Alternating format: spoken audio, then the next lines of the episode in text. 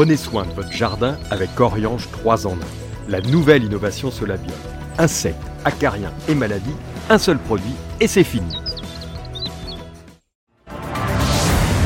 News Jardin TV vous présente Bienvenue au jardin, une émission 100% nature, plantes, botanique, jardin et jardinage, animée par Patrick Mulan et Pierre-Alexandre Risser. Bonjour à tous, nous sommes le 17 septembre et je suis ravi de vous retrouver pour ce numéro 68 de notre émission Bienvenue au Jardin. Et aujourd'hui, nous serons trois. Alors vous avez, si vous avez vu la précédente émission, déjà découvert Pierre-Alexandre. C'est notre nouveau co-présentateur, paysagiste de son état, super jardinier. Salut Pierre. Bonjour Patrick. Et puis à côté de moi, au milieu de nous, nous avons une personne qui est du château de Versailles. Alors, c'est pas parce qu'elle est du château de Versailles que je l'ai invitée, c'est parce qu'elle a fait un bouquin absolument extraordinaire sur les gazons dont on parlera en fin d'émission. Elle s'appelle Lucie Nicolas Vullierme. Bonjour Lucie. Bonjour Patrick, et merci de m'accueillir ainsi.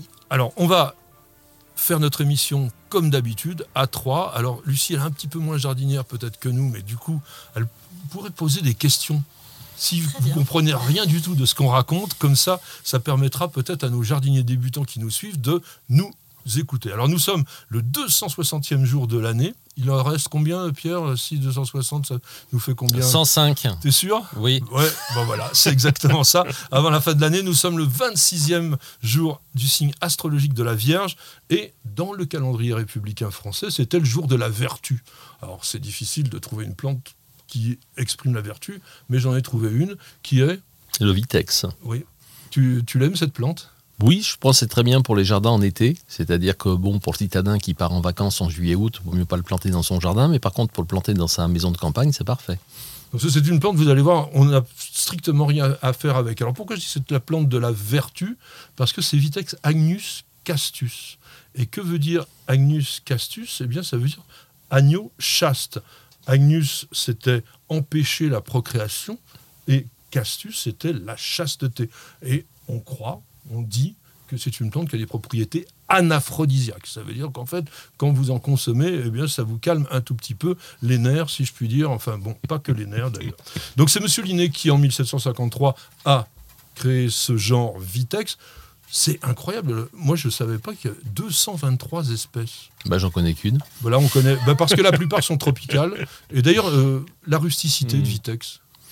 Oh, a priori, en tout cas à Paris, elle est vraiment rustique depuis 30 ans. Hein. On voit des... C'est une plante qui, qui, pousse très bien et qui se développe et qui dure. En fait, c'est une plante qui résiste à la fois à la sécheresse, un peu à toutes les conditions. Je l'ai dit, moi j'en plante très peu à Paris parce que sa floraison est uniquement juillet-août. Donc, quand les gens sont en vacances. Quand les gens sont en vacances. Par contre, euh, sur des. Alors, je la planterai pas en altitude, voilà. Mais euh, c'est une plante qui va partout. Par contre, il lui faut du plein, plein, plein, plein soleil. Et on dit moins 15, bon, je sais pas. Alors, il y a un autre Vitex, d'ailleurs, euh, j'ai oublié de vous le dire, qu'on appelle d'ailleurs curieusement le muguet bleu, qui s'appelle Vitex negondo. Ça ressemble mm. comme deux gouttes d'eau à Vitex agnus castus. Mm. On peut pas vraiment les. disons, se rendre compte comment ils ils ont leur différence, il n'y a que les botanistes qui le savent. Donc feuilles caduques, hein, composées. C'est joli hein, quand même, euh, feuilles composées, palmées, vraiment avec des, longs doigts. Et les couleurs, la, couleur des, fleurs C'est bleu, comme le muguet bleu dont on parlait là à l'instant. Alors c'est c'est un bleu euh, qui peut être un peu violacé. Mm. Et je disais, le, le feuillage, c'est aromatique, mais c'est aromatique pas forcément agréable. Oui, après, c'est une plante qui peut se servir euh, un peu en isolé, qui peut se mettre dans une haie champêtre, euh, qu'on peut euh, associer avec des lagerstroemia qui vont être en arbre. voilà, donc c'était, je vous dis, c'est vraiment ça, ça c'est vraiment juillet-août où elle est là, où elle est le plus belle, où cette plante est la plus belle. Je voulais te faire venir sur autre chose parce que quand je dis c'est aromatique, ça veut dire qu'on peut le consommer, notamment les baies.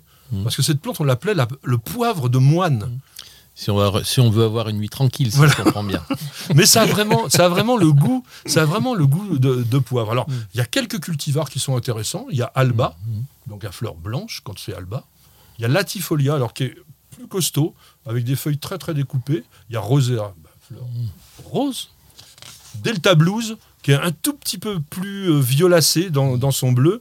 Alors, Pierre, toi qui aimes bien les plantes assez compactes, Blue Puffball, il est vraiment pour les petits, euh, les petits jardins ou même peut-être en pot.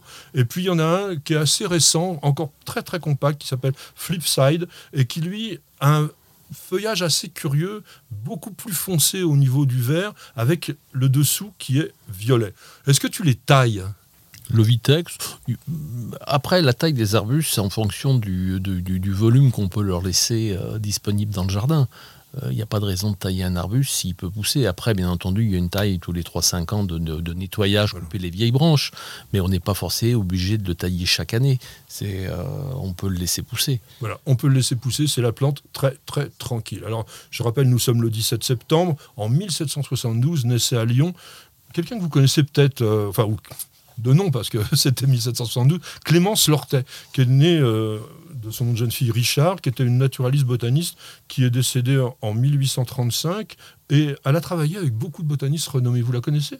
Alors, étant lyonnaise d'origine, en effet, euh, ça me parle, euh, d'autant plus que euh, cette Clémence Lortet a été lancée dans la botanique par un médecin qui s'appelait Gilibert et qui, visiblement, a fondé le Jardin des plantes de Lyon, qui est aujourd'hui le jardin botanique installé au parc de la Tête d'Or. Et euh, ce- je ne sais pas si vous connaissez ce merveilleux parc de la Tête d'Or J'y ai passé mon enfance. avec, ah bah voilà, bah avec ses, ses serres extraordinaires et notamment euh, sa serre aux camélias euh, qui est absolument sublime au mois de février. Donc ça me parle beaucoup, oui. Ça vous parle Alors, elle a travaillé pas mal avec des botanistes de, de son époque et puis de la, de la région, et elle a beaucoup travaillé sur la flore locale. Et elle avait trouvé au Pila une plante qui s'appelle Hieracium lachenali, sous-espèce Lortetiae, donc qu'on lui a offert. Et puis il y a un genre qui s'appelait l'Ortesia, je dis qu'il s'appelait parce que il a été aujourd'hui intégré dans les passiflores. Et c'était vraiment euh, pour célébrer cette, cette dame qui, Clémence Lort- Lortet, je pense qu'il y a très très peu de gens qui la connaissent, donc j'aime bien de temps en temps faire un tout petit clin d'œil. Et d'ailleurs, un de ses confrères avec qui elle a travaillé, qui était si lyonnais, est né un, autre 17 septembre, le 17 septembre 1775, il s'appelait Georges Rofavier, je crois qu'il est encore moins connu que Clémence Lortet. Alors, un petit dicton, euh, Pierre, euh, pour aujourd'hui, on fête la Saint-Lambert, on fête la Sainte-Hildegarde de Bingen, important, Sainte-Hildegarde de Bingen, qui était une grande euh, herboriste. hein, Oui, tout à fait. euh, connu au Luxembourg, en Allemagne, et euh, dont on- certaines personnes se servent encore de ces, de ces livres pour se soigner. Alors, tu as un petit dicton euh, sur Sainte-Hildegarde Aucune idée. Aucune idée. Alors j'en avais écrit un. À la Sainte-Hildegarde, du blanc, il faut qu'on se garde. C'est-à-dire de l'oïdium, qui est vraiment une maladie qui est assez... Non mais c'est important. En, en septembre, on a souvent sur les phlox, sur les maonias, enfin sur plein plein de plantes, on- les chrysanthèmes, tout ça, euh, cette espèce de feutrage qu'on appelle Et puis, comme c'est la Saint-Lambert, puis à Saint-Lambert, il y en a pour un novenaire, c'est-à-dire pour neuf jours. Ça, c'est un très très vieux dicton de la Charente. Alors maintenant, on va passer à une question d'auditeur. Ah ben, Qu'est-ce qu'il nous dit Christophe, Pierre? Euh, pourquoi déconseille-t-on aujourd'hui de mettre du cicatrisant sur les coupes d'un arbre? Bah, Tu dois savoir ça par cœur. T'en mets d'ailleurs, toi, du cicatrisant quand Très, tu tailles? très, très, très rarement. Très, très rarement. Non, on, le, on laisse l'arbre se cicatriser lui-même. Euh, on peut en mettre quand vraiment l'arbre a une plaie qu'elle n'est pas très jolie en fait. Euh, on voit l'écorce, donc on met un, un coup de cicatrisant pour cacher un peu le- pour cacher la plaie. Mais autrement, on laisse l'arbre se, se- se réparer lui-même. Il a, il a lui il a en lui de, de quoi, euh, de quoi de toute façon lutter. Après, euh, je pense qu'il faut différencier lorsque vous êtes en jardin que quand on est dans une grande culture. Voilà, c'est pas la pas la même chose. Mais dans le jardin où il y a euh, une biodiversité tout autour, je pense que les arbres peuvent se débrouiller eux-mêmes. Et de toute façon, il y a des arbres qui vivent avec des chancres pendant des dizaines, voire des centaines d'années. Alors aujourd'hui, on sait que ce que vient de dire Pierre est tout à fait exact, que la plante a la faculté de se cicatriser, de, enfin, on va dire, de se protéger.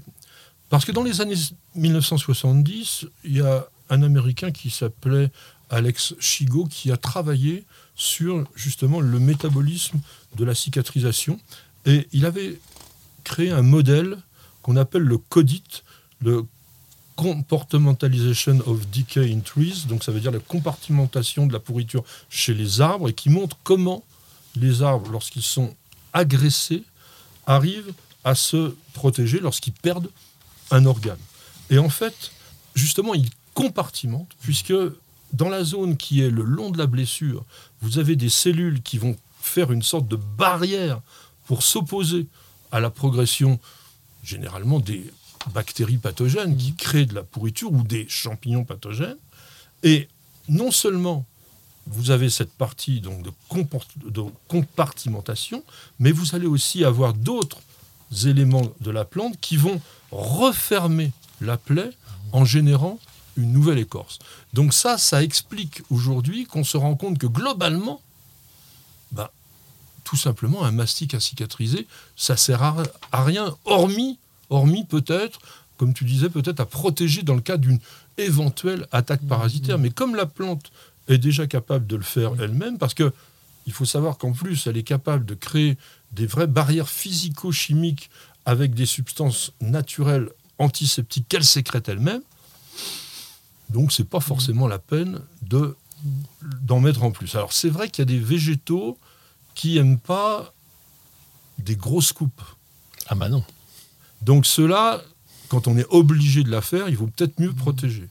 Bon, le marronnier, par exemple, bon, euh, on dit euh, sur, sur les saules, les marronniers, les bouleaux, les peupliers, les frênes, par exemple, les cerisiers, le pommier, sur les arbres fruitiers, une plaie maxi de 5 cm de diamètre. Après, il vaudrait mieux protéger quand même, mais il y en a, comme les platanes, les érables, les chênes, les charmes, les tilleuls, des plaies jusqu'à 10 cm, ils se les protègent eux-mêmes sans aucun problème. Vous n'avez pas encore la main verte? Alors suivez les bons conseils de News Jardin TV avec nos paroles d'experts. J'ai choisi pour cette parole d'expert de vous parler d'un sujet qui est extrêmement complexe, mais qui est porteur énormément d'avenir, que Pierre connaît bien parce qu'il a installé chez lui une baignade naturelle et qu'on appelle la phytoremédiation, c'est-à-dire la capacité que les plantes ont de dépolluer. Alors, elles peuvent dépolluer les sols, elles peuvent dépolluer l'air et elles peuvent dépolluer l'eau. C'est aujourd'hui cette phytoremédiation un ensemble de technologies qui vont permettre d'avoir un système beaucoup plus naturel pour rééquilibrer et surtout parfois pour pouvoir réensemencer ou retravailler des sols dans lesquels on avait par exemple des métaux lourds. Donc Pierre, ton, ton exemple, toi, c'est plutôt sur l'eau. Oui, oh ben, sur la baignade naturelle, euh, où j'ai une baignade naturelle à la maison depuis 2008. Euh, il n'y a jamais eu de mesure de pH, il n'y a jamais eu euh, aucun produit dans la baignade. Si on veut être très succinct, on va dire que les bactéries décomposent la matière organique qui traîne en matière minérale et qui a un bac où les plantes sont très voraces en matière minérale, absorbent toute la matière minérale, donc dans l'eau il y a très peu de matière minérale, donc les algues ne peuvent pas se développer. C'est un peu simpliste, mais c'est un peu ça. Et j'ai planté un nénuphar depuis 2008 dans cette baignade. Il ne pousse pas, parce qu'un nénuphar, il a besoin d'éléments minéraux, il est gourmand. Donc ça prouve bien que euh, voilà, l'eau a très peu d'éléments minéraux. Dans cette baignade, il y a un poisson, il y a une carpe coille, euh, voilà, qui se développe, qui est toute seule, et qui se plaît, qui se plaît énormément. Et voilà, le jour. Et les plantes, c'est quoi? Ah bah les plantes, celles qui sont les plus gourmandes, c'est le phragmite. Hein. Le phragmite, c'est ce qu'on trouve, ce qu'on appelle les roselières, qu'on trouve dans tous les lacs euh, à Annecy, à Aix-les-Bains, et qui vraiment régénère l'eau, euh, régénère l'eau en absorbant toutes les matières, euh, toutes les matières minérales. Il y a l'iris des marais, il y a les prêles. Euh, on peut mettre des, des tifas aussi. Enfin, il y a tout un hmm. tas de plantes. Donc ça, c'est vraiment les plantes. La plante la plus gourmande, de toute façon, c'est vraiment la roselière. C'est vraiment euh, ce que j'ai dit. La roselière, c'est la phragmite. Le phragmite communis. Alors, il faut savoir que pour les sols, c'est un petit peu différent. Après, pardon, excuse-moi Patrick. Après, aujourd'hui, on fait des fausses dépurations. Hein avec des, bacs à plantes. Hein. C'est-à-dire qu'il n'y a plus de la, la fosse d'épuration. L'eau est épurée uniquement par les plantes. C'est un système de deux à trois bacs successifs. Et ça, bon, bah, c'est surveillé, c'est contrôlé, ça marche très bien. Pour remplacer euh, quoi, les fosses septiques Oui, pour remplacer les fosses septiques. Parce qu'en fait, il se passe une chose. C'est que, on en a parlé souvent aussi dans cette émission, il y a une interaction, même une coévolution, entre les micro-organismes et les plantes, et notamment au niveau racinaire. il y a les mycorhizes, mais il n'y a pas que ça, il y a aussi beaucoup de bactéries. Et cette association va permettre de soit créer une biodégradation des polluants, soit favoriser l'absorption de ces polluants par les plantes elles-mêmes. Donc on a plusieurs méthodes, on va dire, pour que ces composés organiques que l'on trouve dans les sols, ou parfois des composés minéraux, comme les métaux lourds, soient éliminés du sol grâce à la plante. Alors on a la photostabilisation, la phyto, pardon, la photostabilisation qui va empêcher l'épaulement d'être contaminants, c'est-à-dire qu'ils vont être indisponibles parce que globalement les plantes vont les bloquer. Ça, ça se fait beaucoup au niveau des éléments aquatiques, on va dire les, nappes phréatiques, les choses comme ça. Bon. Mais c'est pas toujours extrêmement efficace parce que si c'est bloqué, c'est pas absorbé. Les éléments toxiques sont encore là. On a la photovoltilisation, les noms sont incroyables. Ils ont retrouvé des choses plus simples. Où là, c'est ce que vient d'expliquer Pierre, les plantes absorbent les polluants qui sont dans l'eau et dans le sol. Je, rappelle quand même hein, que les racines ne fonctionnent que par rapport à des éléments liquides. Une racine, c'est une pompe. Une pompe à eau chargée, soit d'éléments dont elle se nourrit, soit d'éléments qu'elle peut accumuler dans ces cas-là. Et ce qui se passe, et ça c'est intéressant, dans cette photovolatilisation, on entend ce mot volatile, et la plante va transformer les éléments contaminants qu'elle absorbe et les volatiliser dans l'atmosphère par les feuilles, de préférence sur des éléments qui ne sont pas toxiques, mais ce n'est pas toujours le cas, malheureusement.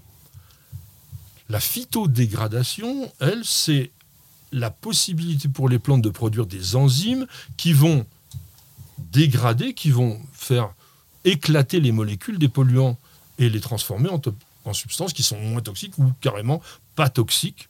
Et ça, c'est quelque chose de très intéressant. Avec la présence obligatoire de micro-organismes dans ce qu'on appelle la rhizosphère, c'est-à-dire donc l'ensemble du sol qui est colonisé par les racines. Et ça, ça permet une bonne dégradation. Et puis il y a l'extraction, la phytoextraction, qui permettent aux plantes d'absorber et de concentrer les polluants à l'intérieur même de leur tissu. Il y en a une qui est très connue, qui s'appelle Alissum murale, donc l'alisson des murs, qui travaille très très bien sur l'extraction du nickel. Il y a eu beaucoup d'études qui ont été faites là-dessus. La plante est capable d'accroître sa concentration en nickel de façon vraiment considérable. Et après, qu'est-ce que l'on fait? Eh bien, On récolte la plante et on va l'incinérer pour pouvoir se débarrasser de ce que la plante avait pu absorber. La moutarde indienne aussi fait la même chose et elle uniquement dans, ses racines. Il y a d'autres plantes comme le, le, lotier corniculé pour le sélénium. Il y a des plantes qui sont moins connues euh, comme le, le cerulescens aussi qui accumulent le cadmium, etc. Alors, faut pas rêver non plus là-dessus. On a fait des calculs. Si, par exemple, il y avait le vieux site de Métal Europe euh, dans le Nord-Pas-de-Calais, on avait pensé qu'en mettant de la moutarde blanche, on aurait pu absorber tous les éléments, et notamment le plomb qui s'était accumulé. Le problème, c'est que le taux de plomb était estimé à 500 grammes par hectare, et en fait, il faudrait à peu près 10 000 ans pour que la végétation puisse arriver à nettoyer complètement le site. Donc, aujourd'hui, qu'est-ce que l'on peut dire? C'est que c'est une voie intéressante. C'est certainement pas la seule, mais il faut peut-être complémenter. Toi, tu mets rien du tout dans ta, baignade, dans ta baignade naturelle. T'as pas de, filtre UV, t'as rien. rien du tout. Non, non, rien du tout. C'est uniquement les, plantes qui font, qui font le boulot et avec une eau qui est oxygénée, avec un système de cascade de l'eau qui est tout le temps en mouvement. Parce qu'il faut de l'oxygène. Si on veut que les bactéries puissent vivre euh, et faire leur boulot, il leur faut de l'oxygène. Mais là, tu n'avais pas de pollution. C'est uniquement les éléments organiques en fait que les plantes absorbent. donc, elles s'en nourrissent. Tandis que quand on a des éléments polluants, bah, à un moment donné, la plante elle est concentrée en polluant, et soit la zone où se trouve la plante est extrêmement polluée, ou alors il faut éliminer quand même la plante. Alors il y a le, le phragmites dont as parlé, mmh. Pierre, qui est certainement la plante la plus intéressante mmh. à ce niveau-là. Il y a certains bambous qu'on va, qu'on va utiliser. Euh, la plante accumule bien les polluants au niveau des, des bambous. Après, il y a des plantes qui seraient très intéressantes, comme la jacinthe d'eau, par exemple. Cette plante qui a une faculté de se développer d'une façon invraisemblable, mais c'est aussi le défaut.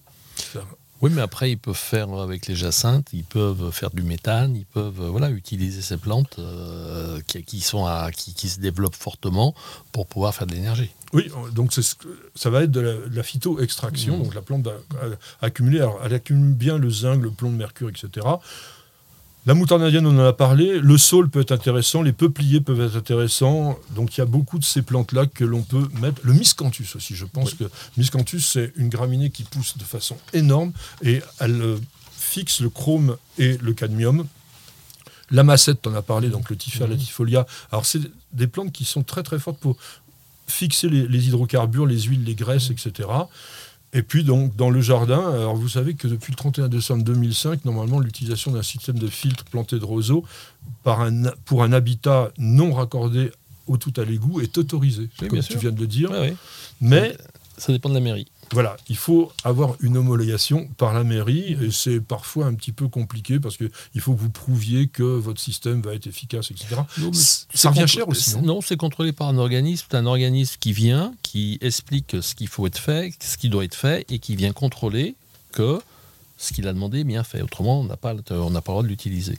Donc, euh, moi, je l'ai fait en Auvergne, ça marche très bien. Et, euh, et ça ne coûte pas plus cher qu'une fausse septique ça coûte pas plus cher que nos saisies, c'est assez facile et en même temps c'est plus joli dans le jardin d'avoir des plantes et là que de, d'avoir des espèces de, de machins verts qui sortent de la pelouse. Pierre a raison. on terminera la rubrique comme cela et on va passer maintenant à la partie actualité. Quoi de neuf au jardin? Patrick Mulan et Pierre-Alexandre Risser ont sélectionné pour vous nouveautés à découvrir, salons et fêtes des plantes à visiter. Actualité, j'ai envie de vous présenter la Fleurostar. Il y a une organisation qui s'appelle Fleurostar, qui est une organisation internationale de producteurs, créateurs de variétés nouvelles, et qui chaque année fait un prix pour la plante qui semble être la plus prometteuse pour les années à venir. Et pour 2022-2023, ils ont nommé un pétunia qui s'appelle Biz Knees, c'est-à-dire en fait les genoux d'abeilles. Je ne sais pas pourquoi c'est les genoux d'abeilles, hormis le fait qu'elle est jaune. Euh, alors c'est vrai que c'est rare d'avoir des pétunias à grandes fleurs, parce qu'elle en est sur pétunia grandiflora, d'un jaune vif, mais vraiment jaune de chez jaune. C'est une couleur peut-être qui n'est pas forcément euh, attendue euh, chez le pétunia, mais qui permet donc d'augmenter la palette de la gamme, qui est une plante qui a un intérêt parce qu'elle résiste bien aux intempéries. C'est vrai que souvent les pétunias de couleur un peu fade, ça passe. T'en mets des pétunias dans ces jardins? Très très peu. C'est une plante qui est un peu passée de mode. Euh, on a, il y a 10, euh, 20 ans, oui plutôt 20 ans, euh, il y avait le surfignac qui est fait avec sa couleur épouvantable, un peu violet là. on utilise plutôt des pétunias, on utilise plutôt la petite fleur, ce qu'on appelle aujourd'hui surfinia. Mais c'est million bells. Voilà, ou million bells. Voilà, c'est pas c'est pas c'est pas la plante empotée qui retombe. Ça peut être bien. C'est pas vraiment. Euh, nous, on en utilise très peu. On n'a pas vraiment beaucoup de clients qui, qui aiment ce, ce, type de ce type de plante. Moi, j'ai mis Night Sky, mmh. un pétunia bleu foncé, presque bleu nuit, avec des points blancs. Mmh. Ça, ah, mais c'est étonnant. Après, euh, de sont dans les plantes. Aujourd'hui, c'est vrai qu'on utilise beaucoup moins de plantes annuelles qu'on utilisait autrefois. Euh, les, parce que euh, les gens ne veulent, n'ont pas vraiment envie de changer leurs plantes chaque année et la consommation de plantes annuelles, on va dire entre guillemets, a quand même diminué par rapport aux plantes vivaces, plantes vivaces à longue floraison. Alors peut-être que des plantes vivaces à longue floraison, vous en verrez du 23 au 25 septembre à la fête des plantes du château de Saint-Jean-de-Bourgard dans l'Essonne c'est à une trentaine de minutes de Paris, 250 exposants, c'est une très très grosse exposition. Avec Chantilly, c'est vraiment les deux plus grosses, je pense, de, France. Là, cette année, on est sur les plantes spectaculaires. Vous avez déjà été à Saint-Jean-de-Bourgard? C'est formidable comme endroit, oui. Là, il y a beaucoup, il y a beaucoup d'exposants. On, on en prend plein la vue parce qu'il y a vraiment, vraiment beaucoup, beaucoup, beaucoup de choix. Et là, ils font le, spécial plantes spectaculaires. Donc il y aura aussi des, conférences. Tu fais pas de conférences cette, cette année? T'en as fait. Hein? J'en ai fait. Et oui, Saint-Jean-de-Bourgard, en même temps, ça vaut aussi la visite pour le potager, quoi, qui est extraordinaire. À cette saison-là, oui. Tout à fait. 24-25 septembre au château de la Bourbancais, là on est en Ille-et-Vilaine, il y a la 9e édition de la fête des plantes qui s'appelle Couleur d'automne. Donc ce domaine euh, avec son château qui est classé monument historique. C'est vraiment, vraiment très, très joli. Et puis, je voulais vous dire aussi, le 18 septembre, donc là, il faut se dépêcher, c'est demain, vous avez un salon du livre qui se déroule dans le sud. Alors, c'est auprès de. Alors, je ne vois même pas trop où c'est, mais en fait, il y a beaucoup, beaucoup de gens. Alors, oui, domaine d'Orvès à la Valette du Var. Alors là, on a plein de copains qu'on connaît. Yves Marielin, Sylvie euh, Ligny, Arnaud Morière, qu'on aura ici la semaine prochaine. Euh, voilà, il y a beaucoup de gens qui viennent dédicacer leurs bouquins dans un endroit bien. Il y a, ah oui, il y aura Blaise Leclerc, Jean-Pierre Le Dantec, enfin que des noms qui sont connus dans le domaine du, jardin. Pierre Nessman sera là aussi. Donc voilà, si vous voulez rencontrer des auteurs qui font des bouquins, vous y allez pas, vous? Ah bah pourquoi pas Bah voilà, dans le, dans le Var, aussi, ils, demandent d'autres auteurs. Hein, donc euh, voilà. Peut-être que vous pourrez rencontrer Lucie, hein, qui a fait ce livre formidable donc on parlera tout à l'heure. Et en attendant d'en parler, on passe une toute petite page de publicité et on revient tout de suite. Pour une récolte abondante et de qualité, choisissez la gamme d'engrais Solabiol, potager et verger, utilisable en agriculture biologique. Composé de matières premières 100% d'origine naturelle, il libère progressivement et durablement tous les éléments nutritifs dont vos cultures ont besoin. Pour l'application, rien de plus simple. Épandez l'engrais au sol, griffer légèrement pour l'incorporer, puis arroser. Deux à trois apports dans la saison suffiront. Solabiol, le partenaire de votre jardin nourricier au naturel.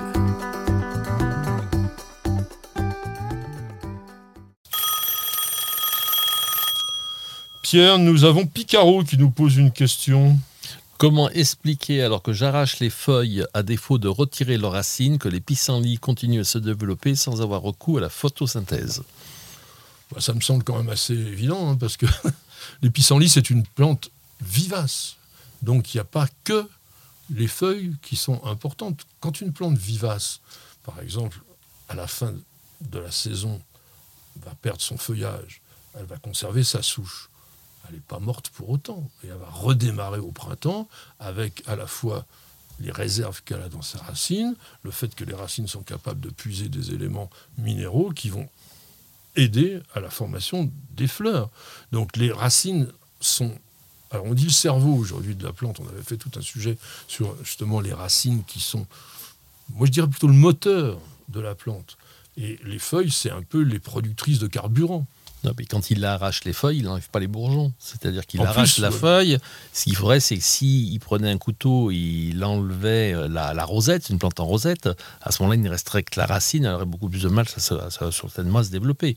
Mais le fait d'arracher les feuilles, ça ne sert à rien. Mais elle regermerait quand même, parce qu'en fait, le déclenchement de l'activité métabolique de la plante n'est pas lié à la présence de feuillage. Une racine, c'est capable d'en mmh. créer euh, des bourgeons. En fait, la racine, elle se forme toujours avant la feuille. Quand on fait un semis, vous avez la graine qui s'ouvre et la, radicule qui sort avant. Après, on a les cotylédons et puis les, comment, les feuilles. Quand vous faites une bouture, c'est les racines qui vont d'abord se développer, même si parfois mmh. il reste un peu de feuilles. Mais quand on fait une bouture à bois sec, on a un petit bout de bois, mmh. et puis on a des racines avant mmh. les feuilles. Donc, c'est normal que sur une plante vivace, ça ne serait pas le cas sur une annuelle, vous ayez la plante qui repart sans arrêt. Et c'est vrai que c'est un peu casse-pied. Vous l'avez sur le liseron, vous l'avez sur les chardons, vous l'avez sur le plantain, vous avez sur toutes ces plantes-là. Et comme tu disais, le, le, le pissenlit, c'est une plante qu'on appelle acole, il n'y a pas de mmh. tige. Mmh. Et donc le bourgeon, il se forme directement. il y a de très bons désherbeurs manuels hein, qui ressemblent à des gouges à asperges et qui permettent de retirer les plantes à grandes avec des, des racines un petit peu profondes comme le rumex. Voilà, donc il faut utiliser son désherbeur manuel. Et après, le pissenlit, c'est très bon salade, c'est bien d'en avoir. Oui, mais enfin, ça, dépend où, parce que quand même, moi, j'aime pas trop les pissenlits sauvages. On ne sait pas trop s'il n'y a pas un renard qui s'est un peu épanché dessus. Il faut bien les nettoyer. On rince au vinaigre. Oui. Non, non, mais bon, les bons pissenlits de jardin qu'on a fait blanchir et tout, c'est non? Non, toi, t'es rustique. Moi, moi j'aime bien les pissenlits sauvages. Toi, t'aimes bien le sauvage. t'aimes bien le sauvage. Allez, on va passer au dossier. Vous êtes curieux de planter de nature? Toutes les réponses et bien plus encore dans le dossier de Bienvenue au Jardin. Le dossier s'est consacré à une plante, enfin même un arbre fruitier de saison parce que c'est une courte saison sur le prune. Le prunier, la mirabelle, etc. On va essayer de parler de tout ça. Vous en avez euh, dans, vous avez un jardin en fait Je n'ai même pas demandé. Alors, je n'ai pas de jardin, mais j'ai bien connu certains jardins. Donc, euh, et j'ai ramassé beaucoup de prunes, euh, des mirabelles et des reines Claude, avec beaucoup de, de joie. Dans le Lyonnais, c'est vrai qu'on peut cultiver des pruniers sans problème. Dans le c'est une, Lyonnais, c'est- on c'est est... une région, de, productrice de fruits, oui, de fruits rouges avec les monts du Lyonnais et euh, tout ce qui est cerises qui sont extraordinaires, euh, poires, euh, la capitale de la William, c'est Chasselet au Mont d'Or. Là, on parle de prunier, donc il faut remonter un petit peu vers la Lorraine et vers l'Alsace. Voilà, et puis le prunier, c'est l'avantage, c'est un arbre qui, se, qui, qui supporte des terres qui ne sont pas très, euh, pas très extraordinaires. Voilà, il peut pousser vraiment partout. Alors dans les prunes, on a rarement le mot prune comme ça. On achète rarement des prunes. On achète des reines Claude. Mmh. Alors la reine Claude, c'était l'épouse de François Ier, qui, soi-disant, alors j'étais pas là, en raffolait. Alors la reine Claude, c'est vraiment, pour moi, le top des prunes, notamment la reine Claude verte, la reine Claude dorée qu'on appelle. Quand- mais il faut les cultiver, enfin pardon, il faut les récolter pile poil à maturité. Trop tôt, c'est un peu dur et pas sucré, et trop tard, c'est ça, ça fermente rapidement. Comme tous les fruits, il y a une variété, c'est la reine Claude Doulin. On parlait Doulin tout Oui. à l'heure à côté de Lyon. Elle est un petit voilà. peu plus violacée, elle a, elle a des, des ombrés Mm. par rapport à la reine Claude dorée, mais moi je préfère la dorée. Euh, donc jaune-vert, ferme, un goût très très très très bon, très sucré, fruits de table, mais confitures, tartes, etc. Mm. La quetch, donc là on a une forme totalement différente, on est sur une un fruit ovoïde, plus gros nettement, violet, quetch d'Alsace, donc on est sur l'Alsace. Alors c'est intéressant, pourquoi? Parce que c'est hyper rustique comme Ah arbre. oui. On va pouvoir le cultiver dans des régions où il fait assez froid. Mm. En revanche, bon, je pense que sud de la Loire, faut quand même, enfin disons euh, Provence-Côte d'Azur, faut éviter quand même. Ça va pas aimer le fait de ne pas avoir vraiment d'hiver. Oui, mais tu as la, région productrice de, de pruneaux, elle est quand même euh, Agen, c'est quand même en dessous de la Loire. Oui, tu as entièrement raison, mais c'est tout à fait particulier. hein. On est sur le prune, la- la- ce qu'on appelle la prune dente, et c'est vrai que c'est des fruits qui ont besoin d'énormément de soleil, parce qu'on on cherche à ce qu'ils se concentrent en fruits, en, en- en sucre, pardon, et qui deviennent vraiment presque confits naturellement. Donc la couette, je reviens, c'était plutôt sur l'Alsace. On peut aussi la sécher d'ailleurs, et on va aussi en faire des confitures, des tartes. La Mirabelle, alors là on est sur la Lorraine. Il y a deux Mirabelles. Tu les connais les variétés Non. Aussi tout bêtement, la Mirabelle de Metz et la Mirabelle Oui. de Nancy. Mhm. Donc c'est pas compliqué à ça. Je sais, je sais absolument pas les différencier. Non. Elles se ressemblent comme deux gouttes d'eau. Mhm. Ça, c'est petit. Ça, on dirait une grosse cerise un petit peu, jaune généralement. Alors c'est plus ferme que la, la Reine Claude. C'est un peu plus la consistance de, de la quetch, la, la Mirabelle. Très parfumée. Alors on, on les secoue un petit peu, non? Quand ils les ramassent, oui, ça dépend si c'est pour faire de l'agneau, oui, ils peuvent, ils peuvent secouer, ils peuvent secouer l'arbre. Après, quand c'est pour euh, de la consommation de bouche, euh, il faut les cueillir. C'est pour ça qu'on dit que secouer quelqu'un comme un prunier, je sais pas. Bah oui. Alors, l'arbre qui donne les prunes, sur le plan botanique, c'est un prunus, ça c'est facile, domestica. C'est un arbre dont il y a pas mal de sous-espèces et qui sont pratiquement tous euh, comestibles. On ne sait pas trop d'où il vient. On sait en revanche qu'on le cultive en France depuis des lustres. Peut-être que ça serait un croisement naturel avec le prunelier, par exemple, aussi. hein, Oui, est- on n'en a pas parlé parce que le prunelier, c'est un- quand on veut un petit arbre qui dépasse pas 3,50 m dans son jardin, euh, c'est facile de planter un prunelier, ça résiste à tout. Oui. Ça peut devenir un petit peu envahissant et il a une floraison blanche dès début mars qui est Oui. absolument magnifique. Et les petits prunes bleues qu'on appelait à Lyon des plosses, Ah. c'est une, euh, et c'est un fruit qui est astringent, donc on peut le consommer sans qu'il soit astringent après les premières gelées. Par contre, on en fait des confitures et on fait de, de l'eau de vie de, de, de prunelle qui est absolument délicieuse. Alors c'est piquant, c'est ça qui m'embête. Moi, Ah j'aime bah pas oui. trop les plantes piquantes. Et vous, votre prune préférée, c'est quoi? Ah, moi, c'est clairement la reine Claude. La Reine Claude. Ouais, bon. Bienvenue au club. Ouais, et Reine Claude aussi. Ah, voilà, on est tous d'accord. N'hésitez pas, vous nous dites ce ce que vous préférez ou si vous en cultivez un. Alors, on pense donc que ça serait euh, soit européen, soit asiatique, etc. Bon, peut-être que les croisés d'ailleurs en auraient rapporté. Bon, botaniquement, la prune, c'est ce qu'on appelle une drupe. C'est quoi une drupe? C'est un fruit charnu avec un noyau au milieu. Donc c'est assez facile à se rappeler si vous voulez. Dans un, dîner de ville, ça fait bien. Ah, tu nous as servi des drupes, c'est bien, etc. bon, très très rustique, on l'a dit. En revanche, pour avoir des fruits, c'est pour ça que je, quand même je mettais un peu de bémol par rapport à certaines variétés, il faut un hiver. Si vous n'avez pas d'hiver, la fructification, elle est relativement faible. Au niveau du sol, ça vient pratiquement partout. Plutôt pas trop calcaire, si possible, même si en Lorraine, il y a quand même des endroits où c'est quand même relativement calcaire. Plein soleil, c'est pas, ça vieillit pas très très bien une trentaine, cinquantaine d'années maxi. Hein, bon, c'est beaucoup d'arbres fruitiers qui sont un petit peu comme ça. Est-ce qu'il faut les tailler? Le, le, souci, euh, c'est si on veut ramasser ses prunes ou pas. Voilà, euh, c'est-à-dire qu'aujourd'hui, je ne sais pas comment font les producteurs, mais ils ont on n'a plus le droit de faire monter un salarié sur une échelle et de travailler à l'échelle, donc c'est compliqué. Donc les fruitiers aujourd'hui euh, sont vraiment euh, beaucoup, plus bas, qu'avant. Après, pour des particuliers qui ont des petits jardins, on peut prendre les fruitiers colonnaires. Il y a des pruniers colonnaires qui sont très bien. C'est un arbre qui va monter à 3,50 m à taille adulte au bout de 15 ans et qui fera environ 80 cm, 1 mètre de diamètre. C'est difficile à garder colonnaire, le prunier. Euh, les colonnaires, on les a bien sur les arbres fruitiers à pépins, pommiers, poiriers. Euh, sur, dès qu'on est sur du noyau, ça se barre un peu dans tous les sens. C'est un peu complexe hein, quand même. Ah oui Alors il y a des pruniers nains, il y, a des pêchers nains, mais des pruniers nains, il y en a aussi, qui eux sont en gobelet, naturellement nains. C'est vrai qu'il ne faut pas trop tailler les arbres fruitiers à noyaux, ça n'aime pas bien ça, donc si vous pouvez, laissez-le naturellement se développer, enlevez le bois mort.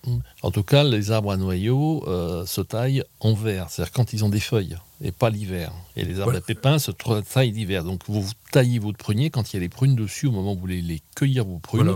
quand c'est très haut, vous coupez vos branches. Alors bien sûr, on ne va pas couper des branches de 10 cm de diamètre, mais même pour les cerisiers, tous les arbres à noyaux se taillent en vert, c'est quand il y a des feuilles sur l'arbre. À la sève descendante, donc à peu près vers en ce moment, vers la fin du mois, ça sera mmh. vraiment très très bien. Attention, il y a des pruniers qui ne sont pas auto-fertiles, donc comme la reine Claude dorée par exemple, et mhm. euh, d'une manière générale les reines Claude. En revanche, les mirabelles, elles le sont, la prune dente, la couette aussi, ça vous pouvez les avoir en ayant un seul arbre chez vous. Sinon, il faudra avoir au moins deux pruniers pour qu'il y ait un échange de pollen et avoir des fruits derrière ça. Attention aux maladies, vous avez très très souvent quand même de la moniliose sur les pruniers, ça peut être un peu embêtant. Alors on peut terminer avec quelques expressions. Vous connaissez les expressions euh, dans lesquelles il y a prune ou, prunier? Bah, La contravention. quand on reçoit une prune par exemple, voilà. Euh, quand on a la prune, c'est quoi? C'est être chanceux, savoir du punch, être en forme. Ah bon? Oui. Euh, Comme la pêche, en fait, c'est ça. Alors ça, je ne savais pas. Il paraît que dans l'argot de la police, le prunier, c'est un contractuel homme. Il y avait l'aubergine, c'était la dame, et puis euh, le prunier, c'est le monsieur. Eh ben, j'apprends quelque chose. Alors quand on dit aussi, euh, par exemple, il aura 20 ans aux prunes, ça sera l'été prochain. Et quand on a quelque chose pour des prunes, ça, ça vaut rien. Voilà, ça, ne coûte pas, ça coûte pas cher. Alors, ce qui va coûter moins cher, c'est de passer à la rubrique suivante.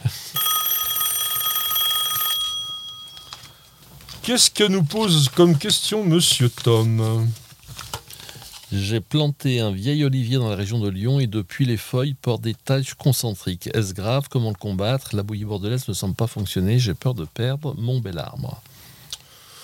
Il y a une maladie qui est extrêmement caractéristique de cette description qui s'appelle l'œil de pan, qui est une maladie cryptogamique qu'on appelle parfois la tavelure de l'olivier. C'est un champignon qui ne vient que sur l'olivier et qui peut, quand il est vraiment très très virulent, créer une défoliation assez importante, mais ça va pas tuer l'arbre. Ça va pas tuer l'arbre, ça affecte en revanche la floraison et si vous êtes dans une région de production d'olives pour l'huile, ben là ça réduit. S'il y a moins de fleurs, il y a forcément moins de fruits. C'est le problème de tous ces oliviers qu'on installe dans les régions où ils ne devraient pas être, et notamment dans les régions où il y a beaucoup d'humidité. Parce que qui veut dire maladie cryptogamique sous-entend généralement humidité. Est-ce que tu constates cela, toi, qui t'en plantes des oliviers dans tes jardins? On en plante. Le premier olivier que j'ai planté à Paris, c'était en 1989. J'avais fait un décor pour la région PACA sur l'agriculture. Donc j'avais acheté trois oliviers au-dessus de, au de Cannes, au-dessus de Mandelieu. Et puis, ben, il me restait ces trois oliviers. Donc je me suis dit, mais qu'est-ce que je vais en faire?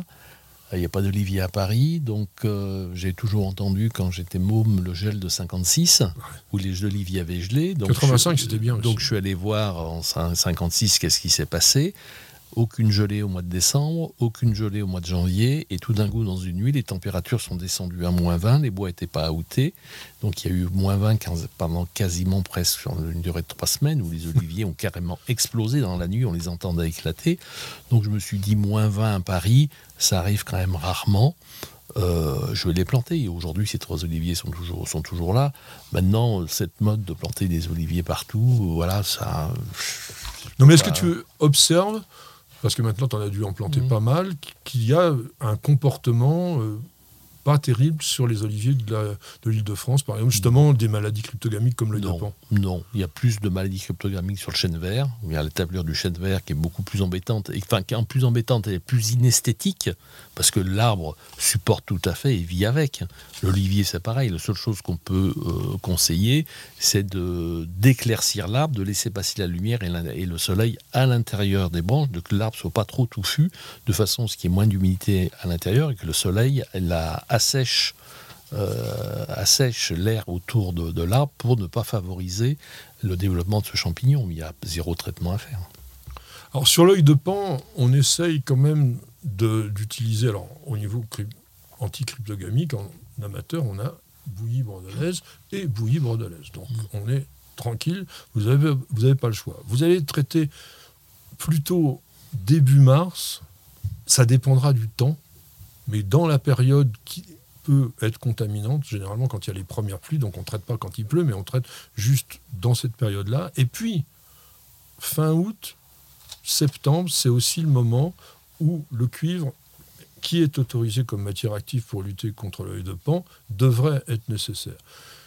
Généralement, alors ça c'est plus professionnel comme information, mais ça peut vous être utile, on va dire de renouveler le traitement lorsque vous avez eu entre 20 et 45 mm de pluie. C'est là que les spores du champignon vont pouvoir se développer. Nous, on va développer un petit café maintenant pour une petite période de publicité. Pour un beau jardin d'ornement, choisissez la gamme d'engrais Solapiol, utilisable en agriculture biologique. Composé de matières premières 100% d'origine naturelle, il libère progressivement et durablement tous les éléments nutritifs dont vos plantes ont besoin. Pour l'application, rien de plus simple. Épandez l'engrais au sol, griffez légèrement pour l'incorporer, puis arrosez. Deux à trois apports dans la saison suffiront. Solabiol, votre partenaire pour un jardin magnifique au naturel.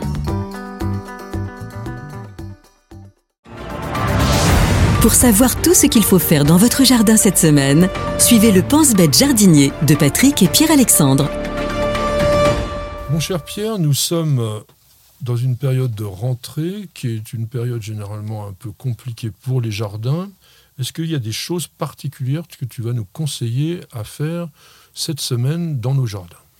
Bah, Quand on rentre de vacances, euh, le jardin généralement a beaucoup poussé juillet-août, c'est des des périodes qui sont poussantes, notamment pour tout ce qui est plantes grimpantes, les arbustes persistants. Et si jamais euh, l'été a été pluvieux, alors là, c'est encore plus, les plantes sont encore plus développées.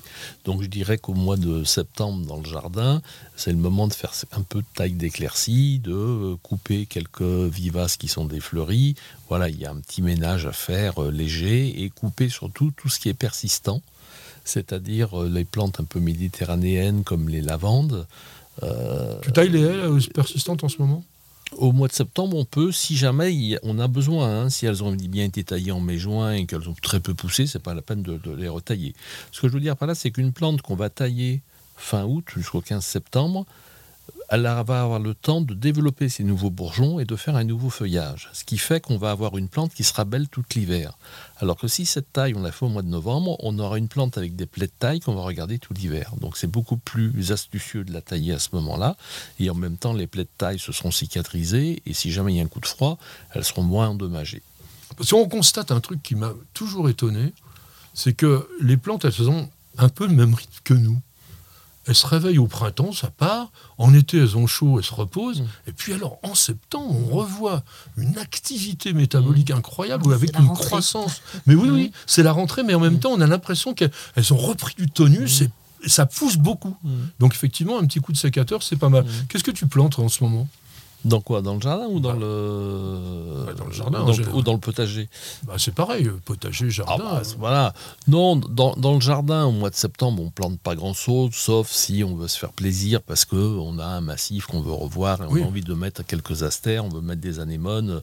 Voilà, c'est pas une grosse période de plantation. Oui, mais on a plein de plantes qui deviennent très intéressantes de fin de saison, moi je trouve, Ouais. aujourd'hui. Bon. Même des, on peut commencer les choux décoratifs, on a les ajugas, on a tout- tous ces feuillages qui vont Mm. pouvoir euh, nous faire un bel automne quand même. Bah, après, oui, tout dépend si c'est des potés qu'on a à faire. Après, au jardin, c'est le moment de semer, euh, là encore, si c'est des laitues à couper ou des chicorées, surtout pour avoir de la salade tout l'hiver. Le clétonia qui va permettre d'avoir vraiment de cueillir de la salade janvier, le février. clétonia, tu manges ça toi? J'adore. Clétonia, c'est Tu super. trouves des graines facilement Oui, chez Cocopelli ou d'autres. Le clétonia, là, il y en a qui appellent ça du pourpier. C'est pas du pourpier, mais bon, ça s'appelle- Et le clétonia, c'est vraiment une salade qu'on va cueillir en janvier, février. hein. Il y a vraiment le, il peut faire froid, le, le feuillage est là, et tout ce qui est chicoré à, à couper aussi, qu'on va semer au mois de septembre et au, même au mois d'août, et on va récolter du feuillage. Si jamais il fait des températures qui vont pas au-delà de moins 5, on mange de la salade tout l'hiver. Alors on peut faire aussi évidemment les carottes d'automne, on peut faire des choux d'hiver, Navets, les Bon, les navets, d'hiver, les épinards, euh, et puis la mâche. les pelouses, ma chère Lucie. C'est un très très bon moment, la mi-septembre, pour semer les nouvelles Songer. pelouses. Ben oui, parce qu'en fait, l'avantage, c'est qu'on a normalement plus de chances d'avoir un peu de pluie en, ce- en ce moment, que l'hiver est encore loin, que les plantes vont avoir la possibilité de se développer, et surtout, on a très très peu de risques d'avoir des semis naturels d'herbes sauvages indésirables. Parce que là, en ce moment, les annuelles, bon, ben, elles ont fini leur cycle. Donc c'est un bon moment pour pouvoir faire tout ça. Il y a un truc qu'il faudrait faire aussi, c'est effeuiller à la fois les arbres fruitiers, les vignes, les courgettes, les courges, les potirons, tout ça, les tomates, de manière à leur permettre de bénéficier au maximum du soleil. Si on a vraiment une végétation qui s'est développée de façon un peu délirante, c'est bien d'exposer les fruits au soleil, ils seront de meilleure qualité. On peut encore laisser les plantes d'intérieur qu'on avait mis dehors, moi je dirais au moins jusqu'au 1er octobre, là, dans la plupart des régions. Bon, évidemment, si vous habitez en altitude, il vaut mieux aussi être un petit peu plus prudent. C'est le bon moment pour planter les fraisiers. Aussi. C'est vraiment la très très bonne période. On peut planter de l'ail et de l'échalote Mm. déjà dans les sols très très sains, plutôt dans les régions du sud. On a parlé semis, mais au potager, vous pouvez évidemment éviter le semis en achetant des plants de laitue, par exemple, ça marche très très bien. Euh, c'est pas mauvais euh, de planter de l'artichaut en ce moment si vous êtes dans une région où l'hiver sera à peu près correct. Et puis on peut planter des aromatiques comme les- les- l'estragon, la ciboulette, euh, l'oseille, tout ça, ça va pouvoir tenir jusqu'à la fin de saison.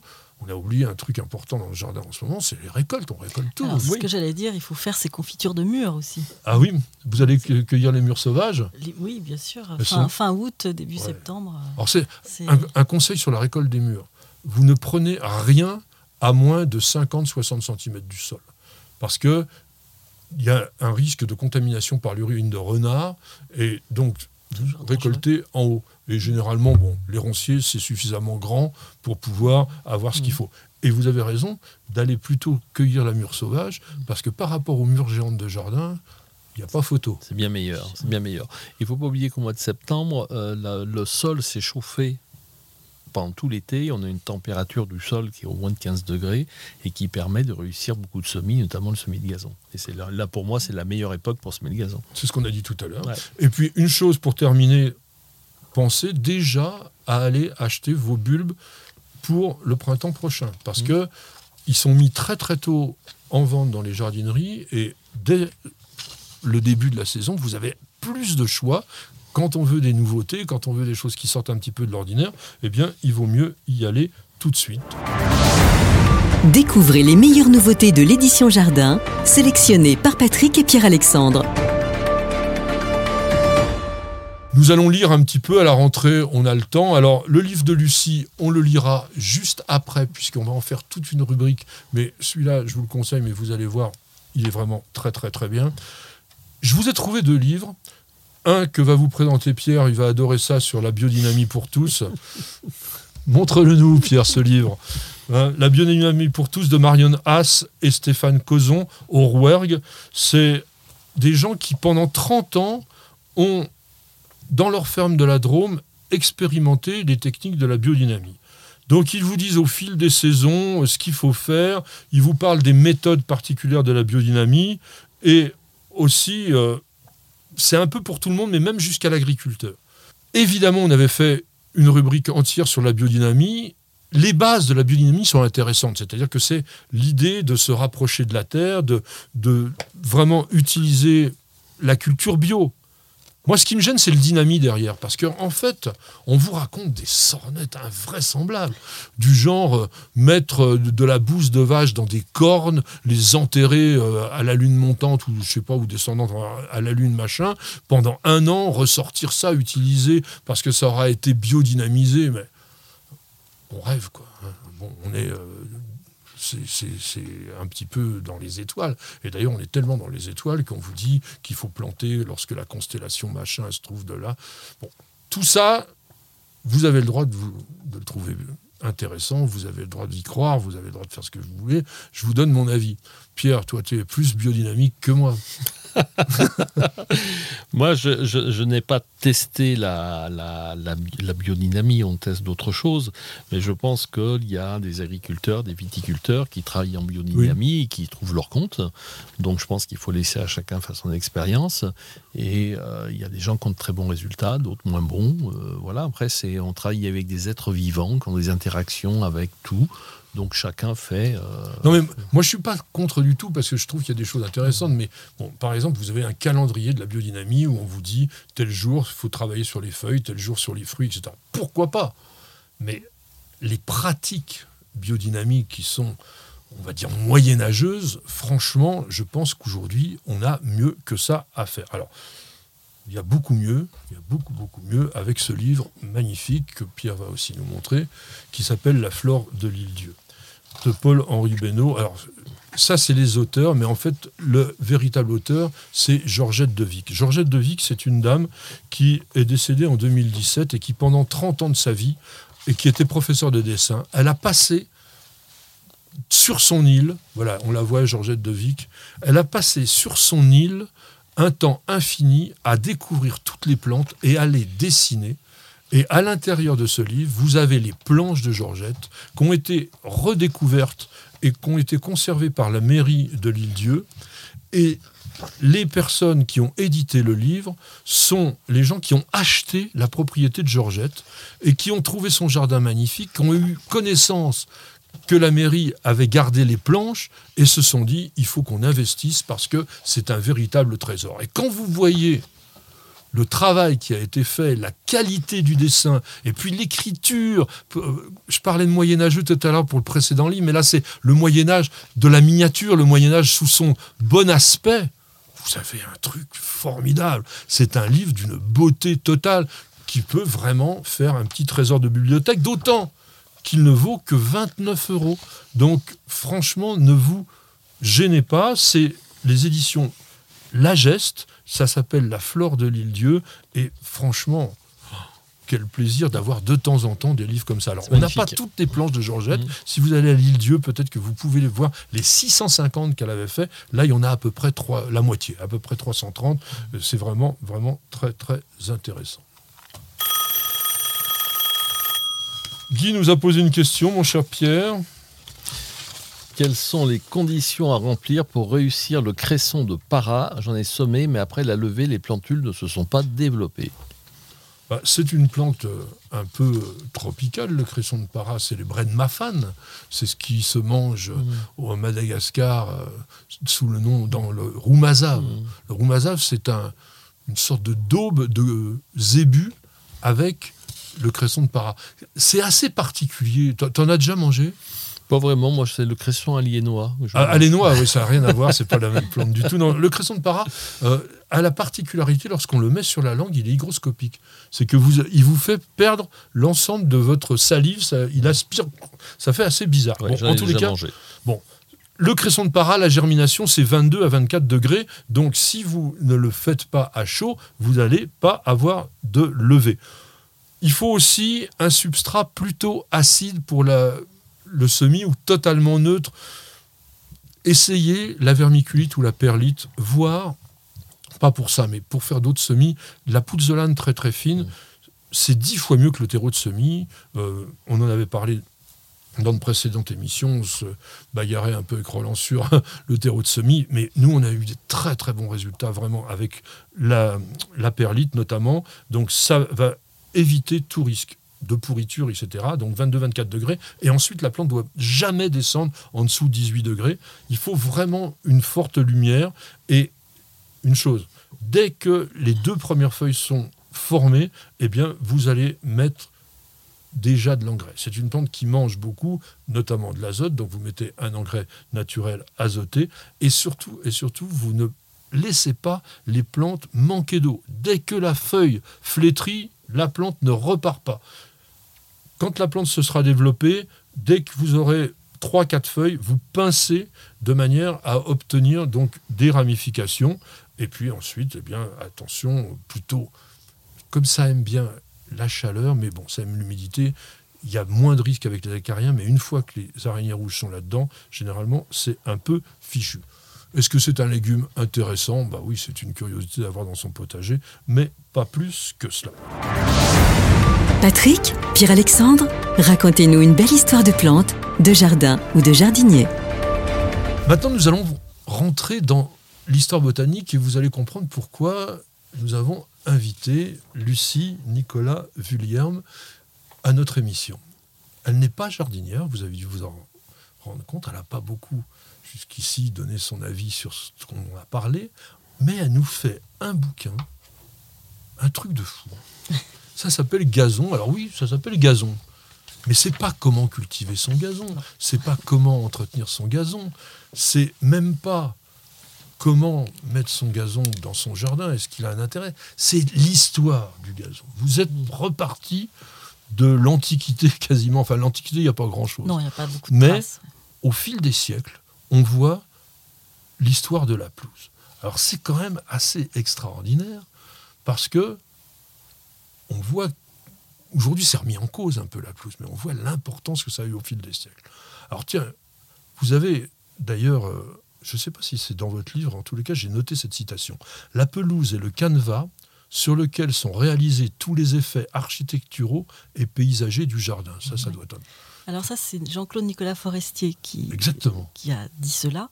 C'est l'un des rares qui ait euh, consacré un texte au gazon.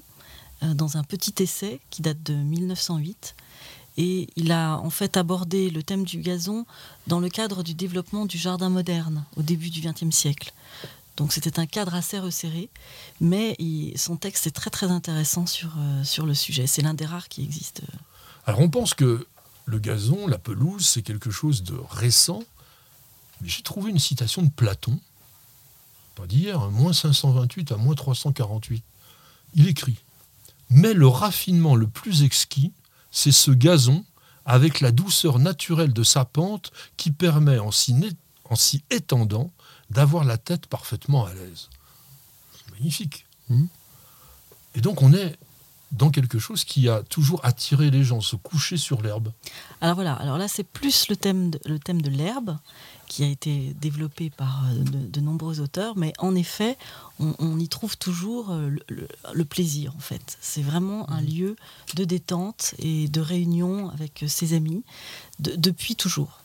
Alors vous, vous êtes plutôt historienne, spécialiste de l'architecture. Qu'est-ce qui vous a donné l'idée ou l'envie de vous intéresser à un univers en fait qui vous était un peu inconnu? Alors, je vous avouerai qu'au départ, ça devait être une toute petite promenade. C'était une sorte de commande. Et en fait, c'est devenu une très longue randonnée de plusieurs années, euh, parce que ça m'a passionné. Ça m'a complètement passionnée. J'ai été séduite par ce sujet qui, au départ, me paraissait un peu ennuyeux.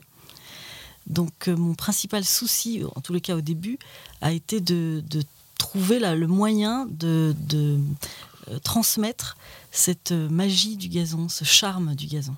Alors, si on remonte au Moyen Âge, on est dans le pré-fleuri. C'est déjà quelque chose de particulier.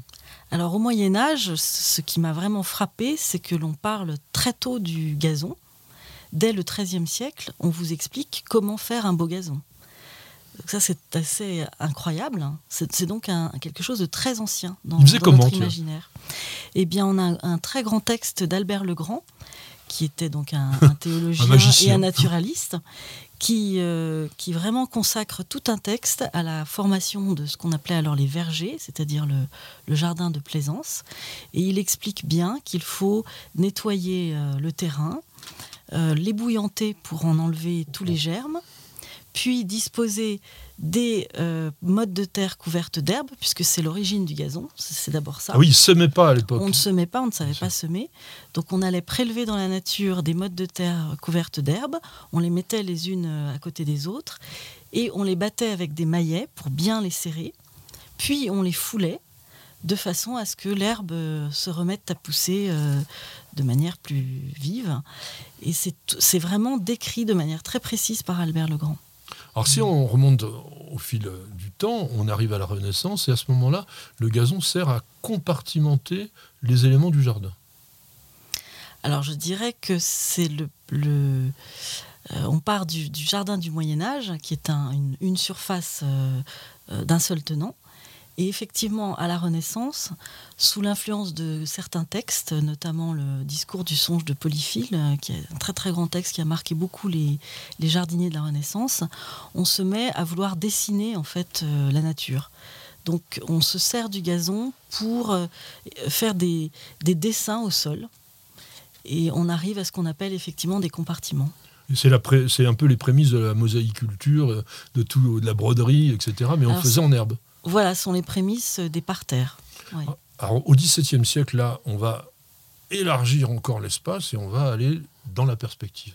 Et le gazon est très utile pour la perspective. Voilà, le, gazon va vraiment accompagner le développement du jardin au XVIIe siècle, qui euh, effectivement se, développe selon de, très grandes allées, enfin, notamment en France. Hein, avec, alors il faut, il faut penser à Vaux-le-Vicomte, euh, à Versailles, bien sûr, avec le fameux tapis vert de, Versailles, ou à Chantilly. Et effectivement, quand on regarde les plans, on se rend bien compte que le gazon est là pour euh, euh, sert vraiment de, de, fond à ces, à ces grands jardins. Alors là, jusqu'à cette époque-là, on est sur des jardins géométriques avec de la ligne droite. Et quand on arrive plutôt à la fin du XVIIIe siècle, la courbe arrive et le gazon, il est super pour faire des courbes. Oui, alors y a, je, trouve que c'est important de voir un, intermédiaire entre ces deux phases-là. J'ai sauté trop, vite. Euh, là, vous parlez du jardin anglais, en fait, hein, du jardin pittoresque. Mais ce qui est assez amusant, c'est de voir le jardin anglais au début euh, du XVIIIe siècle, à la fin du XVIIe et au début du XVIIIe siècle, où au contraire, ce jardin anglais est extrêmement sobre avec juste des tapis de gazon rectangulaires disposés les uns à côté des autres. Et c'est seulement dans les années 1730 que euh, le, jardin anglais commence à se déployer euh, à travers le gazon sous forme de collines et de, courbes. Alors dans votre livre, on parle aussi de l'invention de la tondeuse au 19e siècle. Et puis après, on va parler des grands gazons, les grands espaces de la seconde moitié du 20e siècle. Donc là, le gazon était devenu très très important dans les jardins euh, du 20e. Alors le gazon, oui, prend une place de plus, en plus importante euh, dans le cadre du développement des villes et du besoin des habitants d'avoir un peu de verdure, tout simplement. Et aujourd'hui, on a une sorte de remise en cause contestataire du gazon. Alors c'est vrai que l'écologie euh, n'est pas très favorable au gazon, euh, je pense justement que de, regarder, d'étudier l'histoire de, ce motif du jardin va, peut permettre de redonner à ce gazon sa valeur précieuse. C'est-à-dire qu'au départ, le gazon, c'était vraiment euh, quelque chose de restreint, du fait de la complexité de son entretien, puisqu'on n'avait pas de tondeuse, il fallait le couper au, ciseau. Euh, donc peut-être que finalement, le, fait d'en savoir un peu plus sur le gazon va permettre de lui redonner une place euh, plus modeste, euh, tout en lui accordant plus d'attention. Parce qu'on peut faire plein de choses avec le gazon. T'en fais un peu de pelouse, toi? Oui, pour, pour rebondir un petit peu sur ce que vous dites, après, est-ce qu'il faut qu'on différencie pelouse et gazon? Euh, les pelouses, c'est quoi? C'est les alpages? C'était les, parties qui étaient, euh, qui servaient à, où les animaux venaient brouter? C'est des, prairies, ce qu'on appelle les pelouses sèches, pelouses humides, où il y a une biodiversité qui est extraordinaire et qui aujourd'hui, avec euh, où il y a moins de transhumance, on va perdre cette pelouse, ces pelouses sèches qui vont être ceux qui vont se retransformer en forêt et on va perdre énormément de biodiversité. Et ce qui est remis en cause, est-ce que c'est le gazon ou est-ce que c'est le gazon coupé, taillé et par rapport à la prairie, parce qu'aujourd'hui, bien sûr, on se dit que pour avoir plus de biodiversité dans les jardins, il faut laisser à quelques endroits son gazon pousser, fleurir et grainer pour que les insectes et d'autres euh, animaux puissent y vivre. Donc je pense que de toute façon, il ne faut pas avoir un un sentiment d'ayatollah, si vous voulez. Il a pas de. Cette jardin, c'est toujours en équilibre.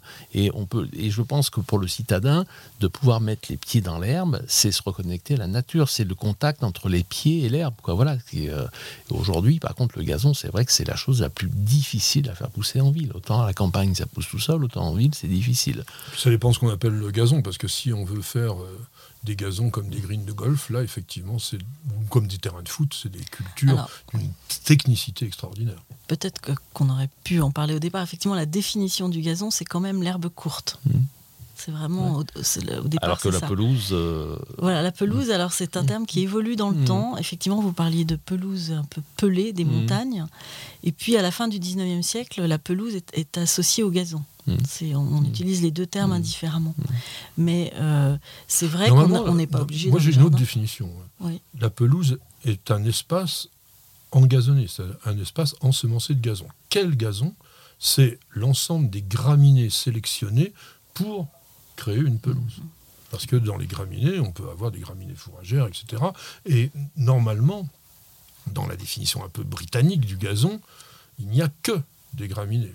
Aujourd'hui, à cause notamment du réchauffement climatique, on est en train d'intégrer dans les pelouses des légumineuses comme des trèfles nains ou des choses comme ça, mais dans l'esprit de base de ce qu'est un gazon, c'est plus un gazon, c'est une pelouse. Oui, mais alors, oui, pardon. Allez-y. Euh, vous, parlez là de la, de, du gazon anglais. Oui. Mais pour les Français, et ça c'est, c'est une, enfin je trouve que c'est un élément vraiment intéressant de, cette recherche. Euh, on ne concevait pas du tout le gazon comme les Anglais au départ. C'était justement un gazon très diversifié, euh, très varié, qui était émaillé de fleurs. C'est ce, que, ce qu'aimaient les Français.